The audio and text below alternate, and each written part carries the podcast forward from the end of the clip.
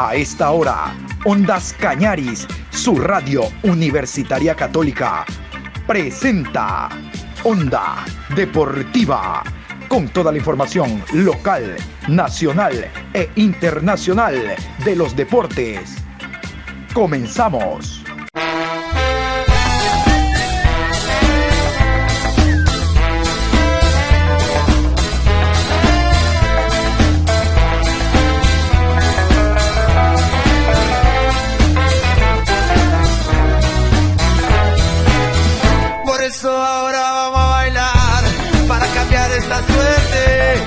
Sabemos gambetear para ausentar la muerte. Vamos a bailar para cambiar esta suerte. Si sabemos gambetear para ausentar la muerte. Buenas tardes, aquí estamos Onda Deportiva a esta hora. Hoy miércoles 10 de febrero, programa 672. Con el gusto de siempre vamos a contarles que este fin de semana, concretamente el domingo 14 de febrero, van a comenzar los microciclos hablando del fútbol femenino.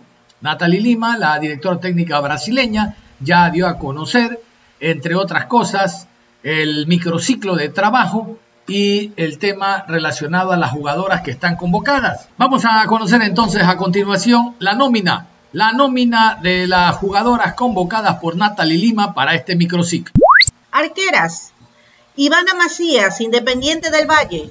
Irene Tobar, Independiente del Valle. Andrea Morán, Deportivo Cuenca. Defensas.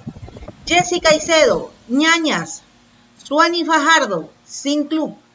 Ariana Lomas, Sin Club. Kerly Real, Valencia, España. Isabel Trujillo, Liga de Quito.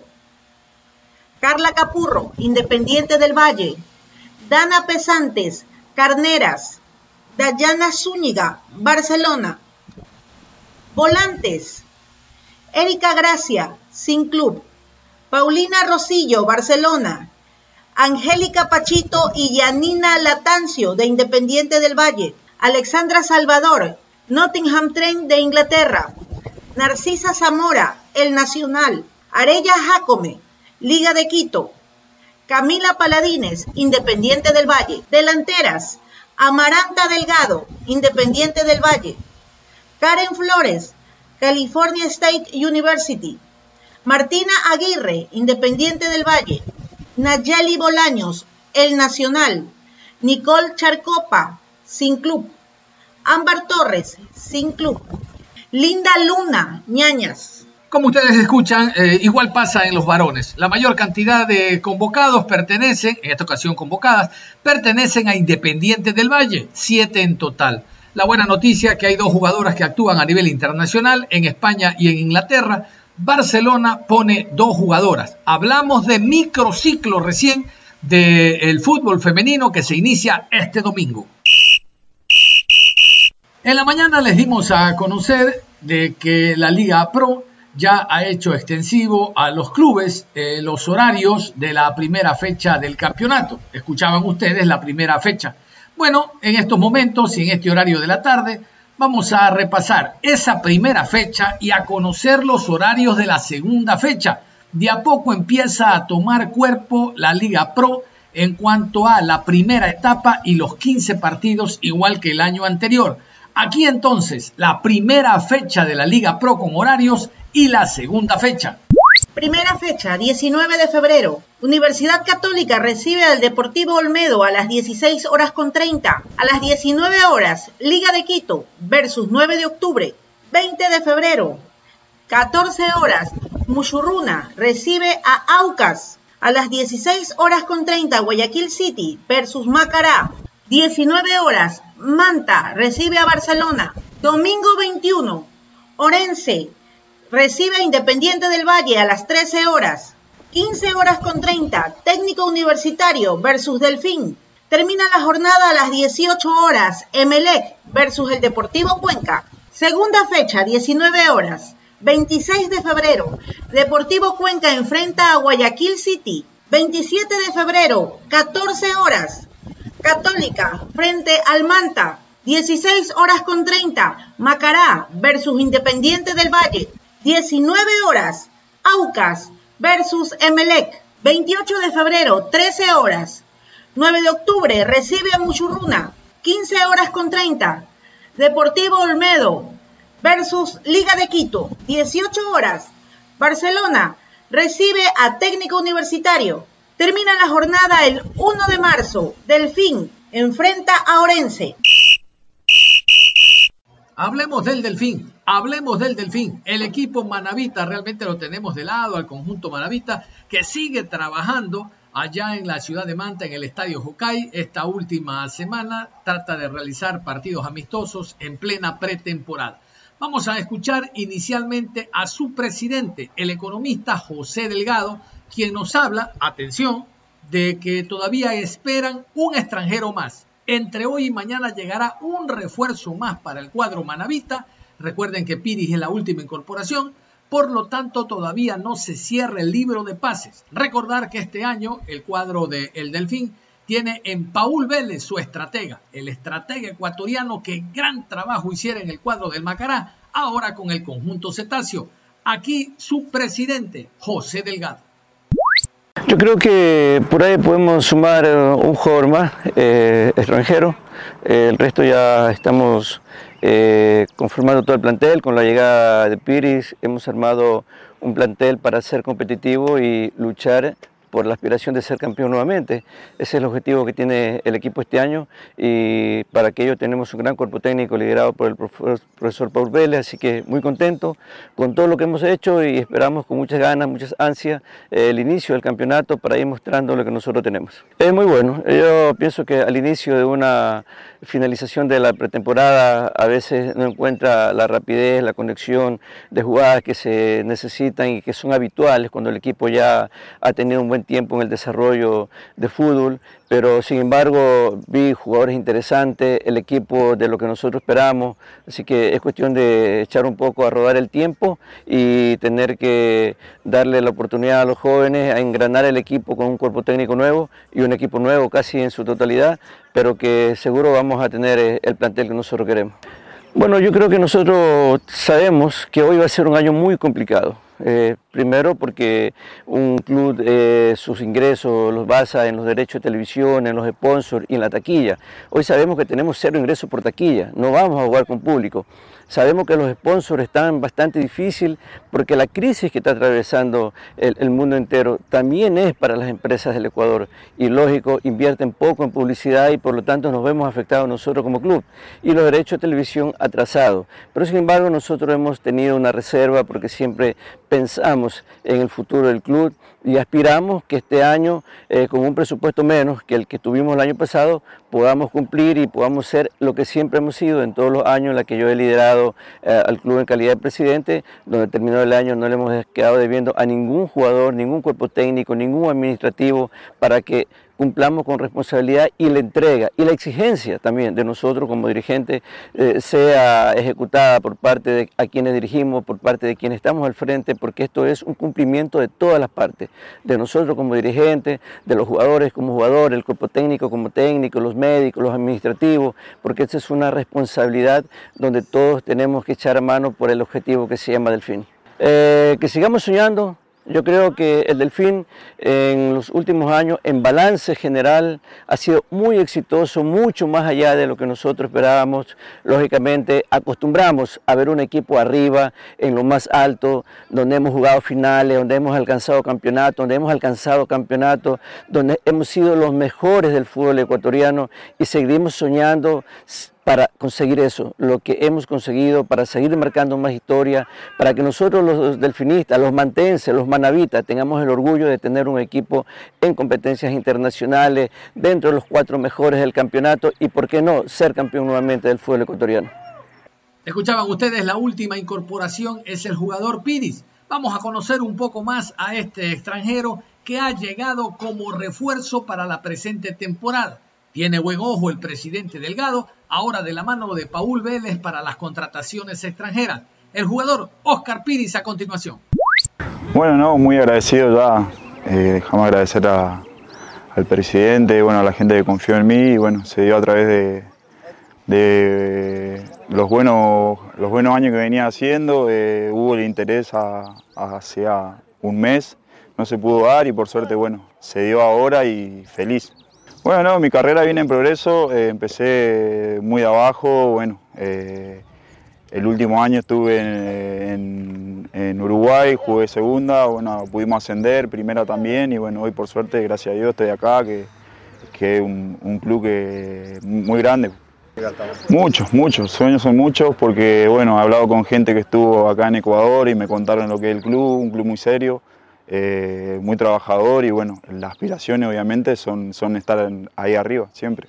Que va a estar el compromiso, el sacrificio va a estar siempre, eh, la humildad por sobre todas las cosas y el trabajo que va a ser, va a ser muy importante. Antes de escuchar a Robert Burbano, ¿qué tal si damos un repaso de lo que significan las altas y, y las bajas en el cuadro del Delfín? Piris es hasta el momento la última incorporación, pero reitero, de lo que ustedes han escuchado, falta uno más para ahora sí cerrar el libro de pases. Pero hasta el momento, ¿cómo va el cuadro, el cuadro eh, manavita, el cuadro cetáceo en cuanto a las altas y las bajas? Altas. Paul Vélez, director técnico. José Hernández, Luis Estupiñán, Joffre Monroy, Brian de Jesús, Robert Burbano, Juan Ignacio Vieira, Kevin Peralta, Cristian García, Jeffrey Vargas y Oscar Piris.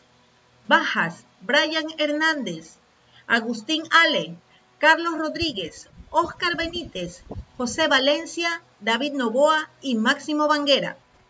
Ahora sí, Robert Burbano, quien fuera campeón con el Delfín, luego pasó al MLE en el 2020 y no pasó absolutamente nada. Vuelve al cuadro Manavita que con los brazos abiertos recibe al extremo por derecha Urbano que funcionó tan bien en el 2019 con el equipo de Fabián Bustos, Robert Burbano y literalmente su vuelta a casa. Sí, después de haber eh, concluido semanas intensas de entrenamiento, yo creo que estamos llegando a la parte final. Eh, hemos hecho una gran pretemporada, eh, estamos por concluir, estamos llegando a la parte final, estamos llegando de la mejor manera y yo creo que va a ser muy importante para nosotros porque va a ser una base que nos va a perdurar durante todo el año. ¿no? Sí, yo creo que queda, queda muy poquito ¿no? de, todo el grupo que, pudimos lograr un objetivo, eh, pero acá han llegado eh, grandes jugadores que por algo están acá. ¿no? Y es un grupo muy unido, un grupo muy joven, con muchas aspiraciones, con muchas ganas de, de lograr un objetivo. ¿no? Sí, yo creo que la gente acá me ha acogido de la mejor manera. Eh, tuve muchas posibilidades. Eh, escogí acá porque para mí Delfín significa muchísimo. Eh, el cuerpo técnico también me ha dado mucha confianza y yo creo que el jugador necesita, necesita de eso. ¿no? Y otra de las altas para la presente temporada es el jugador Jeffrey Vargas. Vamos a escuchar a continuación sus declaraciones. Un acercamiento con Baroja, que le preguntaron por un jugador y él, compartimos juntos en Caracas, ¿no? entonces él me recomendó, por ahí no se pudo dar y este año sí se pudo dar a través de mi representante, eh, con un trabajo en equipo que, también estuvo ahí otra vez hablando sobre mí, hablando muy bien, porque ya fuimos compañeros y así sea mi llegada al club. Debuté como profesional a los 17 años, eh, como te dije, con Alain, jugando con él, ganamos un título. De ahí a los 20 años fui a jugar a Portugal, en primera división. Y un año y medio regreso a Venezuela a jugar con el Deportivo Lara. Salimos campeón, jugamos Copa Libertadores y ahí se acabó mi vínculo este año y pude venir acá. No, muchas. De, antes de venir la gente me, habló muy bien del club, eh, Alain ya estuvo un venezolano aquí, Chancellor también, eh, y hablaron muy bien del club, ¿no? un club muy, muy profesional que, que, está haciendo las cosas de la mejor manera, ¿no? con el título que consiguieron y con mucha ilusión, con mucha ilusión de, conseguir grandes cosas, de, venir a, hacer las cosas bien, ¿no? Eh, aportar mi granito de arena al grupo y que, que sirva para, para, hacer cosas grandes. No, de una, hice las maletas, o sea, saqué mis papeles, mis trámites y sin, sin pensarlo dije que sí, que era, que era un buen reto, eh, un buen club, una bonita oportunidad que, me estaban brindando y no, no la quería desaprovechar. Eh, velocidad, ¿no? jugar por bandas, eh, asociarme por bandas y terminar en centro. Creo que por ahí es, muy fuerte. Creo que defensivamente también, como soy muy rápido, se, me da eso. cerrar, cortar pelotas, cerrar muy bien los espacios, creo que por ahí me va muy bien. No, el grupo muy excelente, ¿no? un grupo muy humano, comprometido con los trabajos, eh, unidos. Creo que también se me ha hecho un poco más fácil por Alain. Eh, siempre me, recibió, me fue a buscar, me comentó de los compañeros y bueno, eh, hay algunos que ya, ya habían compartido con compañeros míos en Venezuela y me hablaron muy, muy bien de ellos y ahí, por ahí tengo la referencia de algunos. No, que crean en el equipo, ¿no? que confíen en, nosotros, somos un grupo muy joven, muy unido, con muchas ganas de, de, ganar, de, salir todos los partidos comprometidos, de correr, meter, eh, buscar los tres puntos siempre y creo que por ahí tienen que, apoyarnos, eh, confiar en nosotros, que nosotros vamos a dar el 100% en todos los partidos.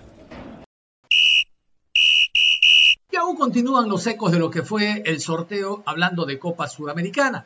El cuadro del Macará tendrá que enfrentar al Emelec el próximo 16 a las 17 horas con 15. El doctor Guido Soria es la persona que tiene que ver con la parte financiera y a continuación nos habla de los valores pendientes que tiene Gol TV, como todos los equipos del país, pero con el agravante de que estos clubes de Copa Sudamericana tienen que hacer desplazamientos. Es verdad que reciben un dinero de Conmebol, pero tienen que completar plantilla. Guido Soria hablando de este tema, gracias a los colegas de Radio Centro de Ambato. Dentro del presupuesto de este año eh, tienen que adelantarnos del, eh, si no estoy mal, es del 20 o el 40%, no tengo el dato exacto, pero siempre, todos los años, del total de que recibe cada uno de los clubes nos llega un porcentaje en el mes de enero para de ahí el resto proporcionarlos o eh, repartirlos en 11 cuotas iguales para el resto del campeonato. Pero estamos hablando de que nos deben aproximadamente tres meses y el 40% de, del ingreso del mes de enero del año 2021. Entiendo que vendrán pronto las, las transferencias. ¿Cuánto gasta un club del, del presupuesto para el arranque del, del torneo, es decir, pretemporada? no solo es el gasto de pretemporada, nosotros lo llamamos como una inversión también en el asunto de contratación de jugadores porque todos los jugadores vienen con las primas. Aproximadamente, no le puedo dar un dato exacto, pero las primas del club en este año fueron unos 150 mil dólares más los valores que se tuvieron que cancelar del mes de diciembre de la plantilla del año anterior, que bordeaba los 120 mil dólares, y más los anticipos que se tiene que dar por negociaciones o primas eh, represadas del año anterior o, o, negociaciones que se mantuvieron el año anterior con primas para pagar este año. Entonces, sí bordea aproximadamente unos entre 300 y 500 mil dólares para iniciar el campeonato. Ahorita ya ustedes saben que ya se terminó el mes de enero, comenzaron desde el 15 de enero, son 15 días que ya el presidente la próxima semana va a revisar roles para también cancelarles eh, los 15 días. Entonces, como le digo, es un promedio para Macará, hablando solo de Macará, entre unos 300 y 500 mil dólares para iniciar el campeonato que empezaría este 19. Nosotros tenemos una estadística de las programaciones internacionales de Comebol y Sudamericana, son aproximadamente entre 120 mil y 180 mil dólares de taquilla. Eso es lo que perdería el club. Adicional a eso, todo lo que es eh, patrocinios y cosas que, bueno, dentro del estadio no se puede poner nada que no sea Comebol, pero externamente sí se vendía para lo que es ese partido. Entonces, yo creo que unos 200 mil dólares está perdiendo el club. Dentro del presupuesto de ingresos del año anterior teníamos estimado 500 mil dólares en taquillas con participación nacional e internacional. Es más o menos los rubros que uno maneja cada año. Entonces, este año va a ser igual.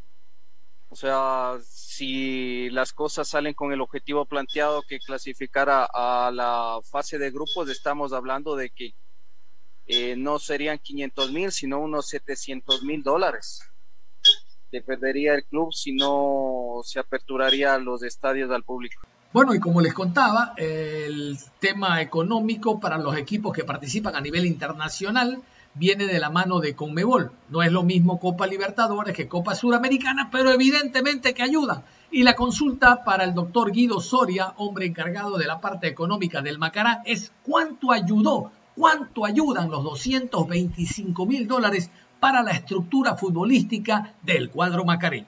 Pero esos valores no es que el club recibe solo para el club, son compromisos también que tiene con jugadores, eh, como maneja el directorio.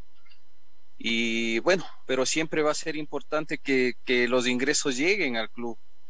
Son cantidades considerables que vienen a, a sumar para poder cumplir todas las obligaciones de este año. Presupuestando este año, sería entre 4 y 5 millones la inversión del club. Podríamos decir que los ingresos para el club son significativos con estas participaciones. Pero adicional a esto, pues ustedes saben que las participaciones internacionales con la taquilla de los partidos eran muy importantes. El directorio y el ingeniero Miller Salazar quieren seguir dando alegrías a la hinchada, quieren seguir invirtiendo en función de conseguir nuevos resultados, nuevos objetivos. Es una cuarta participación internacional. Adicional a eso, eh, ustedes saben que cambió el esquema del eh, campeonato sudamericano de Comebol, entonces la sudamericana, esto permitirá que, el equipo también esté peleando eh, sitiales más importantes de los que ha venido peleando antes. Se está trabajando arduamente en el asunto de conseguir todo lo presupuestado. Como les digo, entre 4 y 4 millones y medio es la plantilla de este año. Eh, se sigue trabajando en el departamento de marketing. Ustedes saben que el femenino también va a arrancar, es un rubro que en parte no estaba considerado, pero aproximadamente costará entre unos 100 y 150 mil dólares. Entonces se está buscando el financiamiento para eso. Y si las categorías formativas también arrancan, también es un rubro que, que se tiene que considerar como egresos. Entonces, todas esas cosas van sumando, de a poco, pero van sumando. Lo que se tiene que trabajar es en generar ingresos. Y hay algunas eh, ideas, algunos eh, objetivos que se tiene como club. Esperamos que las cosas marchen bien durante estos meses y poder recaudar algo de ingresos para poder cumplir todas las obligaciones. Y también nos cuenta cuál es la ayuda económica que da entonces la ecuatoriana de fútbol para las etapas formativas. El rubro económico, la ayuda, el dinero que da Federación Nacional, Federación Ecuatoriana, para todos los clubes del país, exceptuando primera categoría, a continuación. El transporte, nada más que el transporte cuando es un rubro, es un rubro establecido en función a, a las distancias que los clubes recorren a participaciones. Pero hospedaje, alimentación, eh, cuerpos técnicos, médicos, canchas, porque ustedes saben que todo el mundo no puede jugar en las canchas del complejo o solo de la, del Estadio Bellavista. Entonces, todos esos rubros usted vaya sumando por cada una de las actuaciones de cada una de las categorías, sea sub 12, sub 14, sub 16, sub 18, reserva sume hospedaje, alimentación, cuerpo técnico y eso también es un rubro considerable. Muy bien, y para cerrar vamos a hablar del conjunto del Barcelona. Como ustedes recuerdan, Barcelona la semana anterior finalizó eh, su trabajo de pretemporada el día miércoles después de estar de dos, semanas en la ciudad de Manta. El jueves tuvo un partido de carácter amistoso en el Cristian Benítez ante el equipo de Guayaquil City. Barcelona ganó 1-0 para los hinchas, para los socios, para quienes quieren resultados.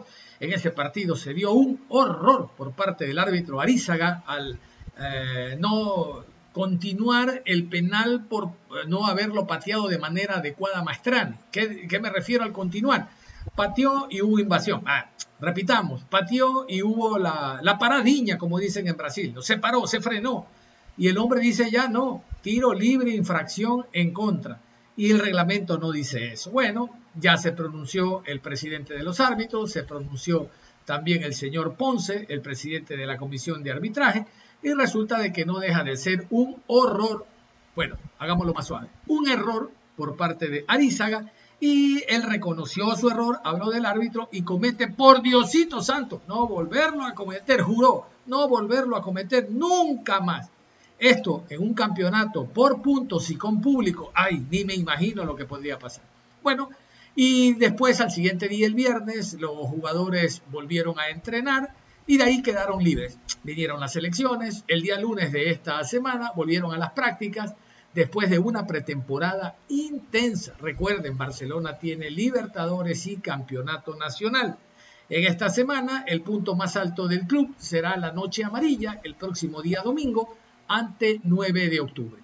Sobre lo que significó la pretemporada, ¿quién mejor que el preparador físico Marco Conena para que hable a continuación respecto a lo que significó toda esta semana de trabajo del cuadro Torero. A continuación, el argentino con él. Eh, mira, la sensación que va dejando la pretemporada es muy buena, eh, los trabajos son los planificados, eh, muchos trabajos de, potencia, potencia aeróbica, fuerza potencia, eh, trabajo de resistencia a la velocidad, aparte de todo lo que, lo que trabajó técnico táctico Fabián, ¿no? Pero muy buena, muy buena la, la, la pretemporada en todo sentido, ¿no? Los muchachos eh, trabajaron muy bien, los jugadores eh, se entregaron por completo al, al al trabajo y gracias a Dios no, no hemos tenido lesionados, solo, solo tuvimos algunas molestias eh, que los paramos para cuidarlos y, y, nada más, pero la respuesta en sí excelente, muy profesionales, han entregado, gracias a Dios se conformó un gran plantel y hay, hay una competencia interna sana y, muy buena, ¿no? Luego de, la carga de partido, de entrenamiento que hemos tenido, carga sobre carga, porque veníamos entrenando doble turno todos los días, eh, sí, lo ideal era darle 45 minutos para, para que trabajen el 100% esos 45 y aparte para darle el tiempo a los otros también eh, y que se puedan mostrar y, y, poder eh, decidir en el caso de Fabián cómo están y, poder verlos cómo están cada uno de ellos, ¿no? O sea, eh, es buena, bueno la decisión de, de, que hayan jugado 45 cada uno. Eh, porque se, se pudieron mostrar. Y aparte no, no corremos el riesgo de, lesión ni, nada, por el estilo. Eh, terminan, cada tiempo lo han terminado enteros, que, o sea, que te marca la posibilidad de que, que pueden seguir jugando al mismo nivel.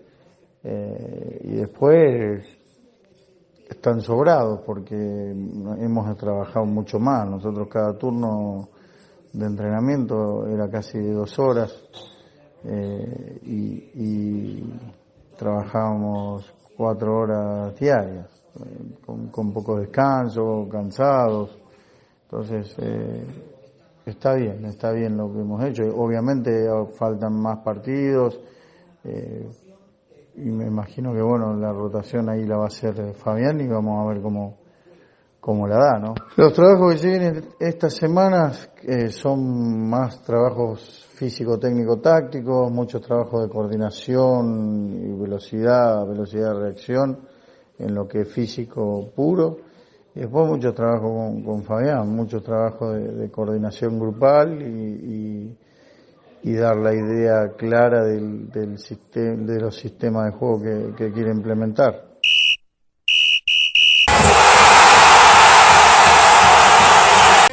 Hemos hecho un gol a la información deportiva. Los invitamos a que continúen en sintonía de Ondas Cañaris, su radio universitaria católica. Ustedes y nosotros nos reencontramos en cualquier momento. Un abrazo. Hasta la próxima.